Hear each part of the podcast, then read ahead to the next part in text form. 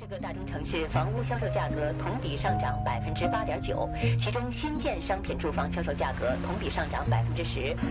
中国国内生产总值为三十三万五千三百五十三亿元，比上年增长百分之八点七。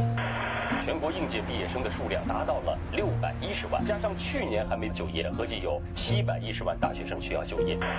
嫦娥一号卫星在精确控制下，今天下午成功撞击月球撞击点。拆迁户自焚事件，三人失业。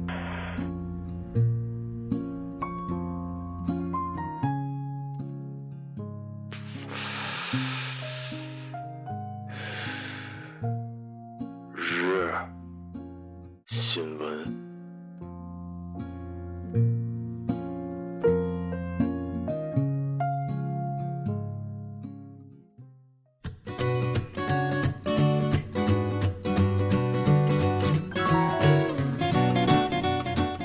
各位听众，晚上好。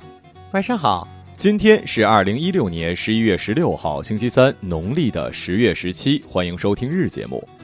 在三十八年前的今天，一九七八年十一月十六号，农历的十月十六，全国最后一批右派分子被摘帽。今天的节目主要内容有：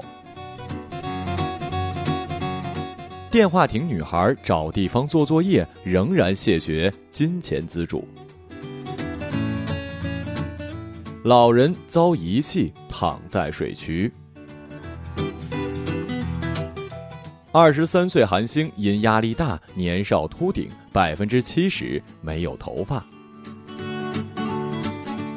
妻子卫生间捡钱包，与丈夫猜出密码，取走一点五万。下面请听详细报道。嘉兴市中山东路嘉兴中医院西边的一个电话亭，是一个十二岁女孩小华的书房，一把旧椅子当书桌，捡来的沙发坐垫当凳子，每晚借着昏暗的路灯看书写作业。小华的父母是一对来自于四川的环卫工人，每天都要工作到深夜，小华就在他的书房里安静的学习，等父母下班之后一起回家。这个让人心酸又励志的故事感动了很多人。几天过去了，现在不光女孩做作业有了地方，还有大学生志愿者愿意晚上来帮她辅导功课。此外，还有不少的培训机构愿意免费让小华入学。面对这些好意，女孩的父亲本想表示感谢，不过他还是谢绝了所有金钱。方面的资助，这个朴实的男人说：“我们靠自己的双手过日子，花别人的钱不好。”说得好，是个爷们儿。从我上高中开始呢，就有点羞于向父母要钱了啊。当然了，这不是为了自夸多孝顺啊，因为那个时候虽然不好意思要，还是要要啊。但是上了大学之后就开始兼职了，毕业之后也就没有要过钱了。不过把这事儿不用想那么高尚，简单来说，拿人家手短，吃人家嘴短。你既然不想你爸妈管你，有本事你就要经济独立，只有经济独立了，人格才能独立啊。当然了，是要走正路啊。运动会的进行曲，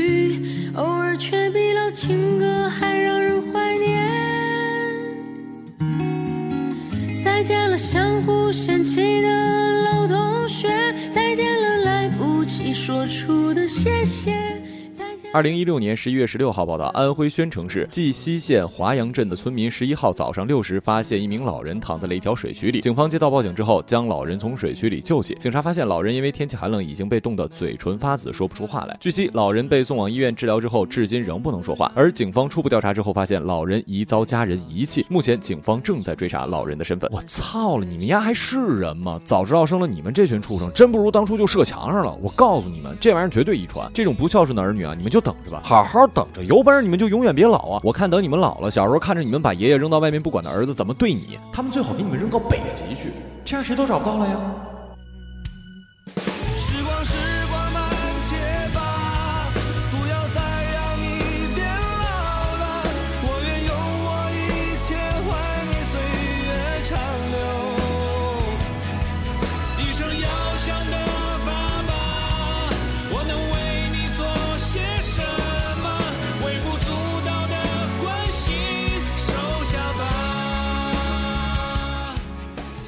在十四号播出的 KBS 综艺节目《你好》节目中，BTOB 的成员申东根首次通过电视节目公开了自己脱发的困扰。申东根在节目中坦诚，五年间一直受到脱发问题的困扰，不管是戴帽子还是戴假发，在舞台上很不方便。别人问我为什么每天戴着帽子，虽然很想说出实情，但是想到作为偶像，想到公司、组合和粉丝，很难开口。这期间，成员们表示，偶像看起来华丽，但实际上非常的孤独，只有很少的组合会有很好的成绩，就像走钢丝一样的感觉。现在既然公开了，那就轻松自在的生活吧，挺好的。我看了图片，小伙子剃了一光头，还是一花美男，而且。且脱发这件事儿呢，其实还挺常见的。我毕业之后就一直掉头发，最开始很害怕，后来感觉没什么关系，反正我有胡子，到时候真的掉的多了，我就剃一光头，好多光头特有样，只要结婚前不掉光就行了，因为我怕张司令他妈不同意她嫁给我这个光头。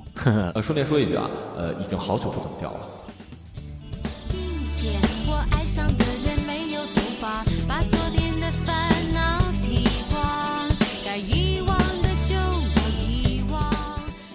夫妻在餐厅内捡到了钱包，用钱包内的身份证反复推敲银行卡密码，将其中的一张银行卡取走1.5万元。近日，经安徽省合肥蜀山区检察院提起公诉，法院以信用卡诈骗罪判处被告人温红略、温随心拘役五个月，缓刑八个月，并处罚金两万元。活该！这都什么时代了，居然还有人这么爱占小便宜？在这要真的告诉各位，大家如果真的捡到了钱啊、钱包啊、手机啊，还是还给别人比较好，不然的话真的会心里不安的。前一段时间我就捡了一个 5S，正巧没电，我回家充上电，等对方短信之后就给他打电话让他来取走了，因为我也是丢过手机的，真的太难过了，里面的东西啊、照片啊都没了，而且你要是真卖了也卖不了几个钱，你要是自己用呢，哎，正常人应该不需要两部手机吧？所以拾金不昧真的真的真的是非常重要的。呃顺便说一句啊，最后失主还给我转了二百块钱的微信红包。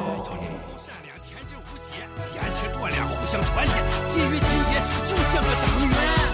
也许生活缺乏经验，你会期待奇迹出现，帝国主义会被我终结，像个英雄。我们都是好青年，要为人民做贡献，跟着我先。乘客您好，奉上级指示，列车在西单站通过不停车。列车在西单站通过不停车。今日人物：丢书大作战。分享书籍这件事情，十年前就在有人做，那个时候还叫做飘书。在上海、大连、义乌，漂流书架的身影出现在了大型超市、街道图书馆、市政公园等公共区域。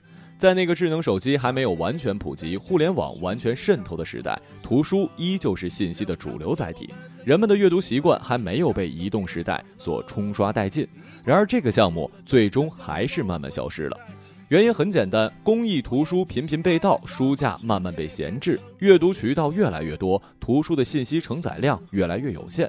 这些短期内无法解决甚至不可逆的问题，让公益进入了理想丰满、现实骨感的尴尬境地。而最近几天兴起的丢书大作战，似乎也遇到了尴尬。我发现的书籍是在地铁车头位置。